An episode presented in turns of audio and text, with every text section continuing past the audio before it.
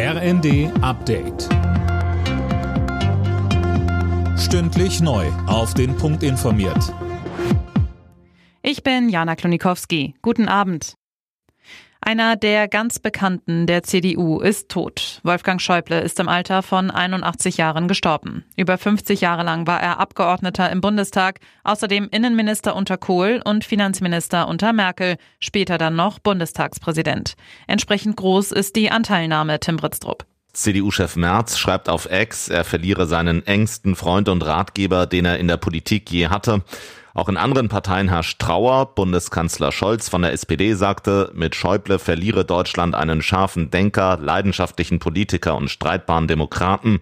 Die grünen Fraktionschefinnen Dröge und Hasselmann danken ihm für seinen, Zitat, beeindruckenden Einsatz für unseren Parlamentarismus und unsere Demokratie. Die Hochwasserlage bleibt in Teilen Deutschlands angespannt. Mehrere Stauseen sind randvoll, unter anderem die Okertalsperre. Deswegen bereitet sich Braunschweig auf Hochwasser vor. Auch in Dresden steigen die Pegelstände der Elbe weiter an. Kurz vor Jahresende ist klar, 2023 wird das wärmste Jahr seit Aufzeichnungsbeginn in Deutschland. Da legt sich der Deutsche Wetterdienst schon heute fest, Michel Kolberg. Ja, die Durchschnittstemperatur lag bei 10,6 Grad. Schon im vergangenen Jahr war es mit durchschnittlich 10,5 Grad außergewöhnlich warm. Zum Vergleich, zwischen 1961 und 1990 lag der Mittelwert 2,4 Grad niedriger.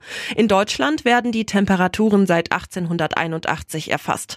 Auch weltweit gesehen war das Jahr das wärmste seit Aufzeichnungsbeginn. Das hatte das EU-Erdbeobachtungsprogramm Copernicus zuletzt mitgeteilt. Alle Nachrichten auf rnd.de